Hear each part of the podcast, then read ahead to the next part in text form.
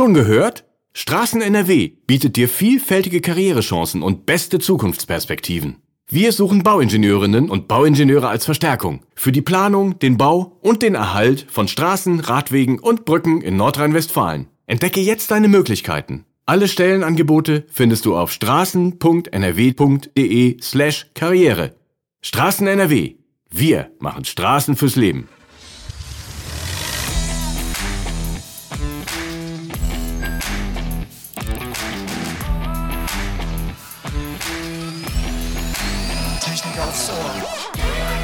Hallo und herzlich willkommen zu einer neuen Folge von Technik aufs Ohr.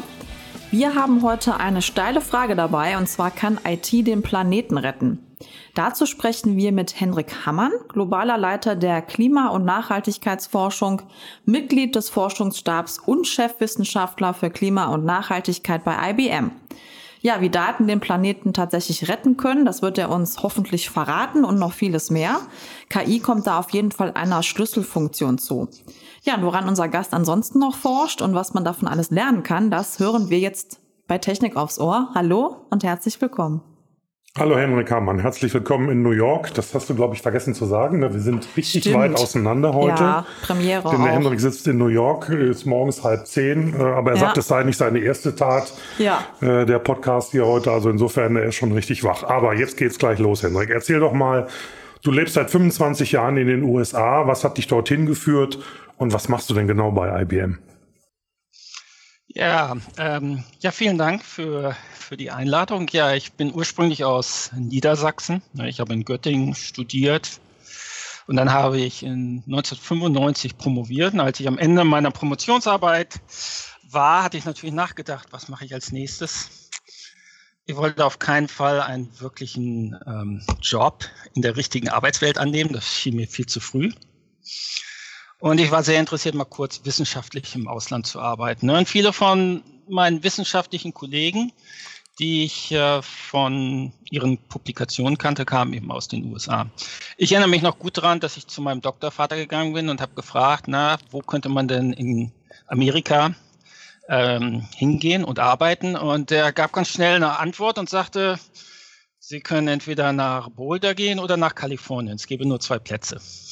Okay, jetzt bist du nur Dann mit diesem, ja, da, da, kommen wir dann noch zu. Ne? Dann mit diesem, dann mit diesem Ratschlag ähm, habe ich dann ein E-Mail an einen Professor an der Universität von Colorado geschrieben, der sehr interessante Forschungsprojekte machte. E-Mails, das gab es erst seit ein, zwei Jahren damals, also so lange ist es her. Und dann ging es auch ganz schnell und nach zwei Monaten hatte ich eine Anstellung als wissenschaftlicher Mitarbeiter an der Universität in Colorado in Boulder. Ich war vorher noch nie in den USA gewesen. Ähm, wir kamen mit zwei Koffern an und dann ging das Abenteuer los. An der Universität habe ich viel mit, ähm, habe ich viel an optischer Mikroskopie und Spektroskopie äh, gearbeitet mit lateralen Auflösungen, die kleiner als die Wellenlänge sind. Und ähm, stellte sich heraus, dass mein Doktorvater tatsächlich recht hatte. Es war tolle wissenschaftliche Möglichkeiten, Boulder als Stadt und die Umgebung, Rocky Mountain, Skifahren und so weiter und so fort. Na, als dann die Ende, als dann das Ende der Zeit in Boulder kam, habe ich versucht, nach Deutschland zurückzugehen, aber es war nicht so ganz so einfach. Und fast aus Zufall traf ich damals einen Wissenschaftler auf einer Konferenz von IBM, und der Wissenschaftler hörte sich meinen Vortrag an und sprach mich danach an und sagte, na ja, Nahfeldmikroskopie, das sei sehr interessant, um Speicherdichten von digitalen Medien zu erhöhen. Mhm.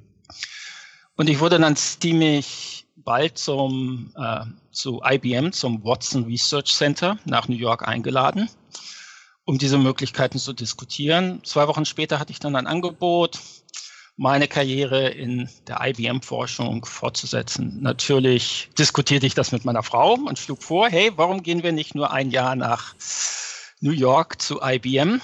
Und meine Frau erinnert mich heute noch mal von Zeit zu Zeit dran, dass wir eigentlich hier nur ein Jahr sein wollten.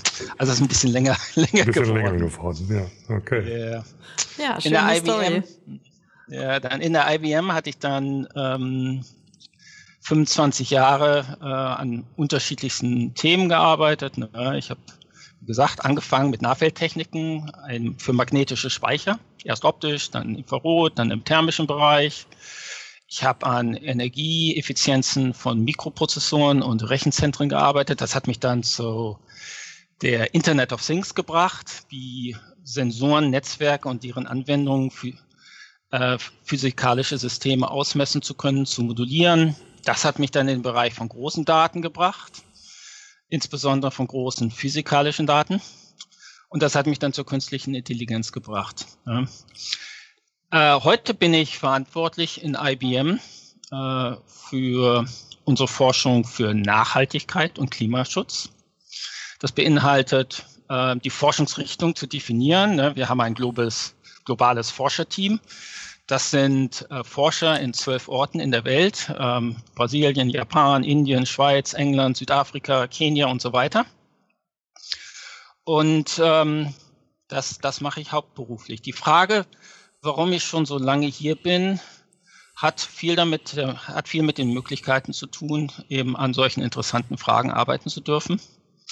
Ja, ich denke, als einer der wenigen Plätze in der Welt, IBM hat den Vorteil, man kann Grundlagenforschung machen, aber man kann dann auch diese Forschung in Anwendung bringen. Und das ist natürlich super spannend. Mhm. Ja, Stichwort Anwendung bringen, da äh, ist jetzt schon das Passende gefallen. Also wie darf man sich die Forschung zum Beispiel auch an Nachhaltigkeit und Klimaforschung äh, konkret vorstellen bei IBM? Also was beschäftigt dein Team konkret? Mhm. Ja, ähm, generell arbeiten wir daran zu erforschen, welche Möglichkeiten es gibt für Informationstechnologie bei Nachhaltigkeit und Klimaschutz zu helfen. Ne? Kurz zusammengefasst, Informatik und künstliche Intelligenz für Klima und Nachhaltigkeit. Ne? Das ist natürlich ein Riesenthema. Mhm. Deswegen fokussieren wir uns auf drei Kernfragen. Die da wären? Die erste, ja, die erste wäre, ähm, wie müssen Computersysteme gebaut werden? Wie müssen wir die ähm, konzipieren, äh, um schneller und besser Daten auswerten zu können, die für Nachhaltigkeit und Klima wichtig sind? Das ist das Erste. Das Zweite ist, wie können wir dann mit möglichst effizient Modelle bauen, die aus diesen Daten die besten und die neuesten Erge Erkenntnisse ableiten können. Das sind meistens Modelle, die künstliche Intelligenz beinhalten. Und das bedeutet natürlich, die Modelle lernen von den Daten. Und dann der dritte Bereich geht wirklich dann in die Anwendung. Ne? Jetzt haben wir ähm, bessere Computersysteme, wir haben bessere Modelle. Was können wir mit denen erreichen? Mhm. Zum Beispiel arbeiten wir, äh, wie man besser Treibhausgase vorhersagen kann. Mhm. Woher kommen die Emissionen? Wo sind die Quellen? Wo sind die Sinken? Wie kann man besser zum Beispiel erneuerbare Energien einsetzen? Das ist nicht so einfach, wie man effizienter und bessere Lieferketten aufbauen kann, wie man äh, Emissionen optimal vermeiden kann, ne? wie man sich auf den Klimawandel besser vorbereiten kann, wie man besser Waldbrände, Überflutungen und so weiter vorhersagen kann. Also eine Menge von diesen Anwendungen mit diesen Techniken zwischen bessere Computersysteme und bessere Modelle. Darf ich da direkt mal konkret nachfragen? Also wie kann man sich denn zum Beispiel auf den Klimawandel vorbereiten? Was können wir besser machen? Also was geben eure Ergebnisse daher, was man umsetzen kann? Naja, ähm, das, das ist eine gute Frage. Die Sachen sind meistens Risikoverringerung, ne, dass man natürlich heute eine Menge, Menge Organisationen, das sieht man schon heute, die benutzen diese Klimavorhersagen, um besser abschätzen zu können, welche Risiken sie eingehen können. Mhm. Und Risiken natürlich nicht nur geschäftliche Risiken, aber auch Risiken für Menschen, Risiken für Städte, für Organisationen. Und das hat natürlich mit Sachen zu tun, ne, dass man sich anguckt, okay, wo, wo kann man Landwirtschaft machen? Wo mhm. werden die Lieferketten unterbrochen? Wie sieht das in 20 und 25 Jahren aus? Wo sind die größten Wahrscheinlichkeiten? Und eine Menge Organisationen die reagieren darauf heute schon. Ah ja, ja. Mhm. spannend, okay. Mhm. Ich komme gerne nochmal auf dieses Thema KI äh, zurück, äh, Hendrik. Ähm, wir haben ja hier im Moment die Diskussion, KI greift immer mehr, auch in Deutschland, aber wir sind ja immer so ganz, ganz vorsichtig hier in Deutschland. Wir betrachten zuerst die Risiken und dann die Chancen. Äh, ich glaube, dass es in den USA genau andersrum sind, ist. Und deswegen seid ihr auch ein Stück weiter als wir. Insofern die Frage, was zeichnet denn zum Beispiel die KI-Systeme, mit denen ihr bei IBM äh, aus, gegenüber unseren zum Beispiel, die hier entwickelt werden? Oder gibt's da noch, kann man das gar nicht vergleichen? Also KI ist natürlich ähm, ein riesiger Forschungsbereich, er ist global. Ja, und ähm, Forscher aus aller Welt arbeiten natürlich im Grunde genommen mit den gleichen Techniken und, und Methoden. Ähm, da würde ich sagen, gibt es keine großen Unterschiede. Ne? Wenn Sie jetzt danach fragen, was machen wir in IBM, ähm, da gibt es natürlich schon große Unterschiede. Ne? Zum Beispiel, ähm, Sie wissen ja, IBM ist eine Firma, wir machen viel B2B. Ne? Also äh, unser Business, wir, wir, wir, wir haben wenig mit Endkunden zu tun, aber wir haben eine Menge mit äh, Unternehmen, aber auch öffentlichen Einrichtungen und so zu tun. Und wenn man da mal drüber nachdenkt und man will KI entwickeln und, ähm, und benutzen, das macht natürlich einen großen Unterschied, ob man KI für eine Optimierung in der Lieferkette entwickeln möchte oder um Endverbraucher Werbe-E-Mails zu schicken. Hm. Ne, wir fokussieren uns auf kritische ähm, äh, Prozesse ähm, und da kann man natürlich auch weniger Fehler machen. Ne? Es macht natürlich einen riesen Unterschied. Es ist nicht so schlimm, wenn ich ein falsches Werbe-E-Mail kriege. Es kann aber doch sehr schlimm sein, wenn KI einen falschen Vorschlag macht für, ähm, wie man eine Lieferkette optimieren kann. Mhm. Das heißt, mhm. wir machen wirklich Sachen, die kritischer sind im Schnitt. Das ist ein, ein Unterschied. Mhm. Der, der, zweite ist, ähm, wir beschäftigen uns mit, mit generellen ähm, KI-Modellen. Das sind also Modelle, die man nicht, also traditionell baut man KI-Modelle für eine Anwendung. Das heißt, er hat ein Modell für eine Anwendung. Da kommt die nächste Anwendung, dann baut man wieder ein neues Modell. Und wir beschäftigen uns schon damit, wie wir generelle Modelle bauen können, die dann unterschiedliche Dinge können und wir nennen das äh, Foundation Models oder Grundlagenmodelle. Und die sind super wichtig, denn wir wollen ja KI effizient anwenden und auch skalieren. Ne? Wir wollen jetzt nicht nur für ganz bestimmte Anwendungen haben. Und die dritte, die, der dritte Teil, ähm, was uns natürlich unterschiedlich macht, ist, dass wir viel mit den Daten von unseren Kunden arbeiten.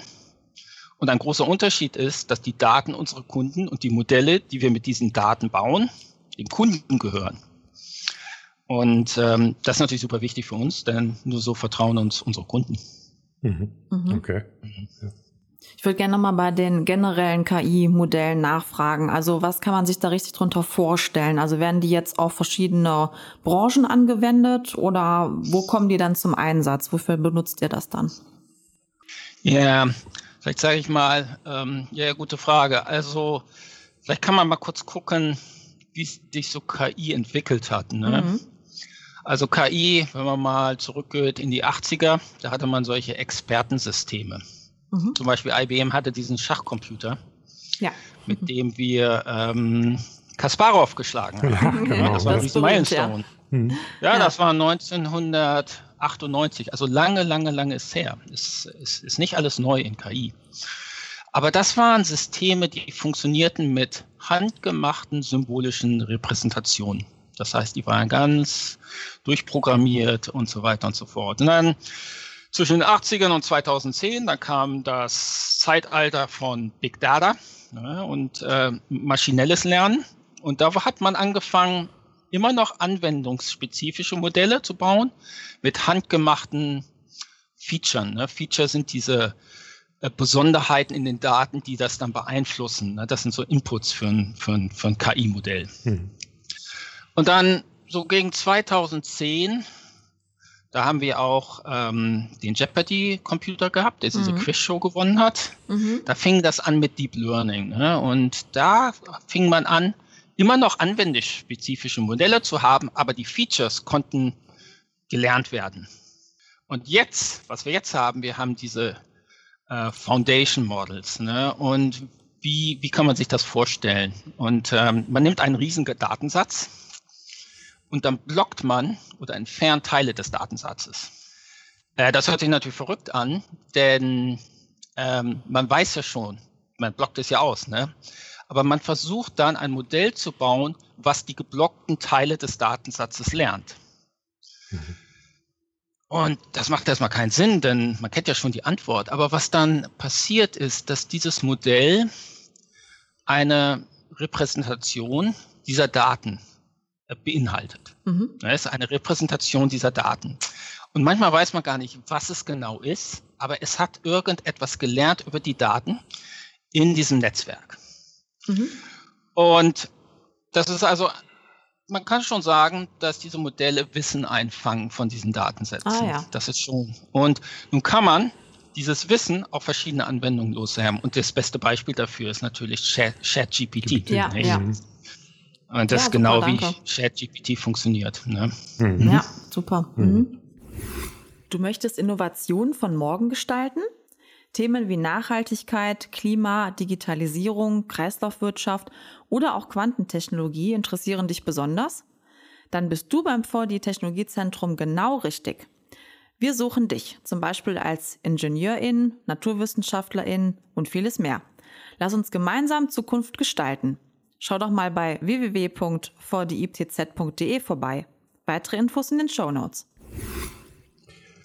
Ja, jetzt ähm, die, über die Leistungsfähigkeit von KI zu sprechen, ist wahrscheinlich müßig, ne, weil wir wahrscheinlich gar nicht wissen, was KI irgendwann noch alles leisten kann. Aber kann man irgendwie schon mal sagen, auf einer Skala von, weiß ich nicht, von 0 bis 10, wie weit sind wir denn bei der Entwicklung von KI? Ich rede jetzt gar nicht mal bei der Anwendung. Und wo siehst du da die größten Hürden? Sind das die Hürden, die man sich selber auferlegt, indem man mehr Risiken als Chancen betrachtet, so wie wir das hier in Deutschland ganz gerne tun? Oder wie ist da deine Einschätzung? Ja, also ähm, KI wird sich natürlich gewaltig entwickeln und es ist natürlich ganz schwer zu sagen, wo wir sind. Ich würde sagen, ich habe 25 Jahre in Technologie gearbeitet und es gibt immer zwei Sachen, die man nicht tun darf. Man darf Technologie nicht überschätzen, aber auch nicht unterschätzen. Und das ist genau, was auch, was wir auch in der künstlichen Intelligenz sehen. Wir haben ja gerade geredet von dem Schachcomputer 1998. Da habe ich Abitur gemacht, ein Jahr nachdem ich Abitur gemacht hatte. Da hatten wir schon KI-Computer. Und das dauert natürlich eine Zeit. Aber da wird sich schon eine Menge tun. Ne? Wenn man mal sich überlegt, dass ähm, die Kost für Berechnung für Computers, die gehen etwa beim Faktor 5 runter Schon ähm, hm. beim Faktor Viel. 10 runter alle fünf Jahre. Das heißt also, wir haben immer bessere Computer, wir haben immer mehr Daten, wir können immer mehr machen. Äh, wir haben bessere Architekturen, wir haben bessere Ideen, wie wir das einfangen können. Da ist also noch eine ganze Menge zu erwarten, würde ich mal sagen. Mhm. Die, ähm, die Hürden oder die, ähm, die Herausforderungen sind natürlich schon immens. Zum Beispiel, wenn man sich jetzt mal anguckt, ne, ChatGPT ist ja mit Textdaten gebaut worden. Jetzt will man mal das auf die Klimaforschung anwenden. Äh, Klimaforschung, die Daten sind schon komplexer. Ne? Man hat Rasterdaten, Vektordaten, die können multimodal, multidimensional sein. Man hat Längengrade, Breitengrade, Zeit, ähm, Dimensionen, ne? man hat Temperatur, Regen, was weiß ich. Also sehr, sehr komplexe Daten. Das heißt, man weiß noch gar nicht so richtig, ne, wie sind die besten Architekturen, wie trainiere ich diese Modelle am effizientesten und was können dann wirklich diese Modelle auch vorhersagen. Das sind so alles so offene Fragen, wo man natürlich, wo wir auch Forschung machen natürlich. Mhm. Ja. Okay. Ja, dann wollen wir mal noch ein anderes Thema aufmachen, beziehungsweise hatten wir das Thema Datenschutz ja jetzt schon angerissen. Aber in unserer VDI-Fachgesellschaft Mess- und Automatisierungstechnik ist es auch so, dass aktuell politische Regulierungsdiskussionen auch oft als Bremser für die KI-Entwicklung wahrgenommen werden. Und da würden wir gerne mal deine Meinung äh, zu hören und auch die Unterschiede zu den USA. Also was für eine Rolle spielt der Datenschutz da bei euch zum Beispiel? Ja, ähm, Heißes Thema. Ne? Datenschutz ne? natürlich super wichtig. Ja. ja, Datenschutz natürlich super wichtig. Und ich denke auch diese Diskussionen, die man hat, sind gut, dass man diese Diskussionen hat. Das Wichtigste ist natürlich, dass man eine Bilanz findet, ne? äh, ähm, eine Balance findet.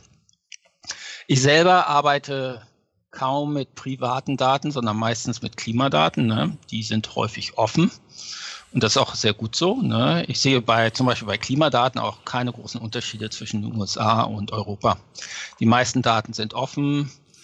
Äh, ne? Nachhaltigkeit, Klima sind globale Herausforderungen. Man muss natürlich auch globale Lösungen finden. Dazu müssen die Daten offen sein. Wenn man jetzt mal weggeht von Klimadaten, ich denke, dass die Unterschiede nicht so groß sind in Datenschutz. Datenschutz ist, wird hier auch ernst genommen. Das System ist vielleicht ein bisschen anders als, als in Deutschland. Ne? Die amerikanische Idee basiert, dass man mehr Freiheiten und weniger Regeln hat. Äh, aber dass man dann unverantwortlichen Firmen oder Organisationen, dass man die ganz leicht rankriegen kann, ne? die Schaden angerichtet haben. So, mhm dieses System ist eben oft anders in anderen Ländern, wo man versucht, den Konsumenten durch Regeln zu schützen. In den USA hat man weniger Regeln, aber dann vielleicht auch mehr Rechte, sich zu wehren. Ich würde sagen, es, ähm, es ist nicht so ein großer Unterschied. Mhm. Okay. okay. Ähm, ja, aber das, das Thema Klimaschutz ist immer so ein zentrales Thema, natürlich auch hier in Deutschland, gerade vor dem Hintergrund äh, der Entwicklung mit dem Weltklima. Lassen sich denn wirklich aufgrund von Einsatz, des Einsatzes von KI Klimakatastrophen irgendwie in Zukunft besser vorhersagen? Also wir haben ja immer so den Unterschied, entweder die Wetter, die Meteorologen liegen genau richtig oder sie liegen genau daneben. Äh, wird KI uns helfen, das demnächst besser alles einordnen zu können, die Leute schneller vorzuwarnen und so weiter und so fort? Also ich würde sagen, äh, die Antwort ist ganz klar ja. Äh, und nicht nur in der Zukunft, wir können auch schon heute ne? und jedes Jahr, jeden Tag, jeden Monat machen wir Fortschritte. Die Modelle werden besser. Ne? Man kann die ja auch verifizieren. Ähm, ähm, man kann tatsächlich schon relativ gut statistisch vorhersagen, vorher ne, welche Wetterextreme wir in der Zukunft zu erwarten haben. Ne? Überflutungen, Stürme, Hurricanes und so weiter und so fort. Ne? Wo es schwieriger wird, ist, wenn es darum geht, sich die kumulative Natur von die, solchen Katastrophen, dass, dass man die vorhersagt. Mhm. Ne?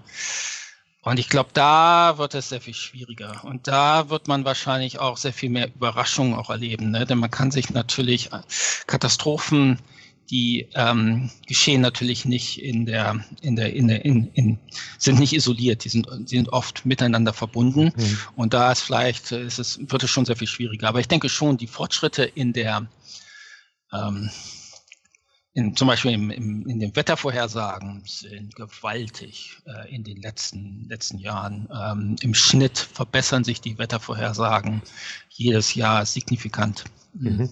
Okay. Und das ist alles, da ist ein großer, ein großer Anteil, äh, hat, hat mit neuen Daten zu tun, hat mit Satellitendaten zu tun und ein großer Anteil hat damit zu tun, dass man diese Daten auch sehr viel besser auswerten, ähm, auswerten kann, dass man bessere Computer hat und so weiter und so fort. Mhm. Wenn ich mal so leicht privat fragen darf, das Thema Klimaschutz, ist dir das auch eine Herzensangelegenheit? Beziehungsweise äh, Klimakatastrophen besser vorhersagen zu können? Oder ist es rein die Technik, die dahinter steckt? Ähm, ich denke, es ist beides. Ne? Ähm, also, ähm, wenn man sich viel mit Klimaschutz beschäftigt, da wird einem schon so ein bisschen bange. Ne? Mhm. Und ähm, als Wissenschaftler wissen wir ja, dass man nicht von den Realitäten weglaufen kann. Das geht nicht. Ne? Die ähm, Wissenschaft holt dich ein ne? und die Regeln der Physik holen dich ein. Ne? Da gibt's kein Drumherum. Und deswegen ähm, ist auch ganz wichtig, dass wir wirklich rausfinden, was wir tun können. Und natürlich ist die Technik und die Wissenschaft auch interessant. Aber ich würde, ich würde sagen, es ist wirklich beides. Mhm. Okay. Ja, da würde mich mal interessieren, bei uns ist ja das Thema Fachkräftemangel wirklich sehr präsent seit längerem. Und wie sieht das denn bei euch aus? Also habt ihr das auch oder könnt ihr jetzt einen so aus den Vollen schöpfen? Einfach mal so jetzt äh, gefragt bei IBM, habt ihr da die richtigen Leute? Wo bekommt ihr die her? Und was können wir vielleicht hier davon auch noch lernen? Also Fachkräfte sind rar überall. Okay. Das ja. ist mhm. wohl, ich denke, das ist sehr ähnlich. Ne? Mhm. Äh, Fachkräfte mit Hintergrund in insbesondere künstlicher Intelligenz, Informatik, Wir nennen das hier in Amerika auch STEM. STEM steht, steht für Science, Technology, Engineering und Mathematics. Die sind eigentlich überall, überall gesucht. Ne? Ähm, mhm. Ähm, der Wettbewerb zwischen den Unternehmen für solche äh, Talente ist riesengroß. Also eine gute Zeit, sich ausbilden zu lassen. Auf jeden Fall. Und äh, zurück zur Schule zu gehen. Ich würde aber auch sagen, wo, ähm, wo wir darüber sprechen, ne, ganz wichtig ist natürlich, die Leute auch neu auszubilden. Mhm. Ne, Informatik ist natürlich wichtiger und wichtiger. Und wenn man zum Beispiel Informatik für Klimafragen anwenden will, dann sollte man nicht nur Informatik verstehen, man sollte auch das Klima verstehen. Das heißt, äh, ich denke, in der ganzen Ausbildung, da muss auch eine Menge passieren. Und ähm, ich sehe das, ich denke, ähnlich. Ähm, da muss eine Menge passieren in den USA. In der Lehre auch, ne? Ja. In der Lehre, ganz mhm. klar, und die Leute ausgebildet werden und worauf es ankommt und so weiter und so fort. Ne? Mhm. Also überall sozusagen ähnlich. Ähnlich. Ja. Okay, ja, mhm. gut zu wissen. Ja, hm, jetzt haben wir ja, beziehungsweise die Sarah am Anfang unseres Gesprächs ja so eine steile These aufgestellt, die da hieß, kann IT den Planeten retten? Was meinst du dazu? Kann sie das? Also Daten- und Informationstechnologie alleine werden unseren Planeten natürlich nicht schützen können. Aber ganz gewiss werden wir es auch nicht können ohne Informationstechnologien und mhm. Daten. Mhm. Das ist ganz klar. Ne? Ähm, es ist immens wichtig, ähm, diese Techniken zu benutzen, diese Daten auszulesen, sodass wir die richtigen, besseren Entscheidungen treffen. Mhm. Und natürlich auch, um wissenschaftliche Durchbrüche zu erreichen. Ne? Das ist alles hängt, hängt zusammen. Ne? So, also ich würde sagen, ähm, dass ähm, Informationstechnologie eine ganz zentrale Bedeutung in diesem, in, in diesem Bereich hat. Ne? Vorhin haben wir über die, äh, über die Fortschritte in der künstlichen Intelligenz gesprochen. Was ganz wichtig zu verstehen ist, ne, ähm, ist, dass diese ganze Entwicklung, ne, die wir gesehen haben, äh, sind dadurch erreicht worden, dass wir immer bessere Computer gehabt haben. Ne? Und wir haben auch immer bessere Computer. Und das wird sich fortsetzen. Und das bedeutet, dass wir eine gute Chance haben, mit solchen Technologien tatsächlich diese unglaublichen Datenmengen auszuwerten und tatsächlich die Grundlagen zu schaffen, ähm, etwas gegen den Klimaschutz, äh, etwas für den Klimaschutz tun zu können. Also das sind riesige Chancen, würde ich sagen, und ich bin deswegen auch ähm, optimistisch. Okay. Ja, dann kommen wir schon zum Schluss des Podcasts und da gucken wir immer so gerne ein bisschen in die Glaskugel und möchten dich dann auch gerne fragen, was meinst du, wo steht denn die KI in zehn Jahren? Hm, gemeine Frage. KI in zehn Jahren ähm, wird sehr viel weiter verbreitet sein. Na, wenn man sich zum Beispiel heute anguckt, wie weit wird KI verwendet, äh, zumindest im, im Unternehmensbereich, ne? also nicht im, im Konsumentenbereich, ist es immer noch sehr, sehr gering. Das heißt, wir sind am Anfang einer, einer Entwicklung und äh, ich würde sagen, dass wir natürlich ähm, pervasive äh, künstliche Intelligenz benutzen werden, ähm, dass wir ähm, künstliche Intelligenz auch dazu benutzen, um Entdeckungen zu machen. Ne? Da gibt es ja generative künstliche Intelligenz, die haben natürlich viel mit diesen Foundation-Modellen zu tun, wo, worüber wir schon gesprochen haben. Aber ich, ich würde schon sagen, dass durch diese Techniken, Repräsentation, wir tatsächlich auch Entdeckungen machen werden können. Mhm. In, äh, vielleicht sogar schon in drei, vier Jahren. Dass man tatsächlich Sachen entdecken kann, die uns helfen ne, zu, zu entdecken, zum Beispiel Materialien zu finden, die besser CO2 absorbieren, sodass wir es dann entfernen können und so weiter und so fort. Ähm, ich denke, so wird sich KI, KI entwickeln. Mhm. Okay. Wir bleiben dran. genau. Okay. Ja, dann ja. herzlichen Dank für dieses spannende Interview mit dir. Und ja, genau, wer noch weitere Informationen haben möchte rund zur KI-Entwicklung und auch was im VDI dazu alles los ist, dann schaut bitte in die Show Notes. Genau. Und wenn ihr auch noch Anregungen habt für interessante Themen, so wie heute, dann schreibt uns einfach unter podcast.vdi.de. Wir freuen uns über jeden, der mit uns Kontakt aufnimmt. Wir bedanken uns bei unserem Gast heute, Danke. lieber Hendrik Hamann. Herzliche Grüße nach New York. Wir wünschen dir einen schönen Tag. Unser ist zwar noch nicht zu Ende, aber ja, neigt sich schon mal leicht dem Ende zu. Und wir wünschen dir alles Gute und weiterhin Erfolg bei deiner Forschungsarbeit. Danke dir. Okay, tschüss. Danke. Ciao. Ciao.